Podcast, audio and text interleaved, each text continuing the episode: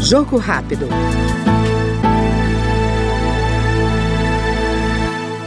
A Comissão de Segurança Pública aprovou o projeto que autoriza a propaganda de armas de fogo no país.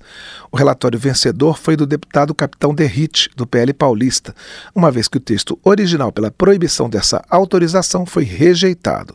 Segundo o parlamentar, a proposta contribui para a liberdade de informação e para a própria segurança da população. Quando se fala em desarmar a população, mais do que uma simples proibição, o que está em jogo é a perda do direito à liberdade Qualquer risco à liberdade individual macula a democracia de todos. Nessa linha de raciocínio, e todas essas questões vêm atreladas à tentativa de evitar a publicidade de armas, cujo objetivo é cristalino: evitar que a grande massa populacional continue desinformada quanto aos dados retromencionados.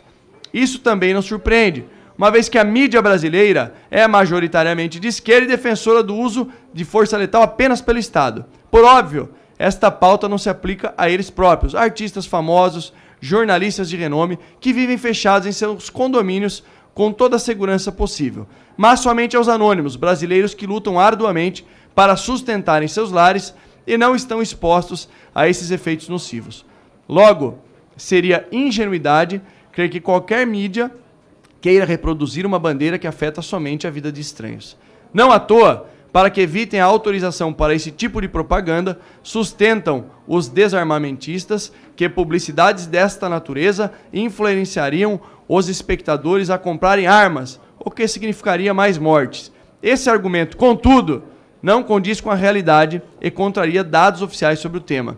Com efeito, em 2019 e 2020, foram registrados pela Polícia Federal 273.835 novos registros de posse de arma de fogo, o que representa um aumento de 183% em relação ao total de novos registros de arma de fogo em 2018 e 2017.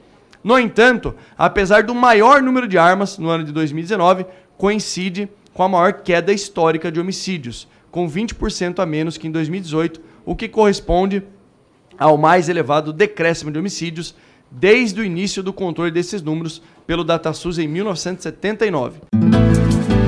Jogo rápido.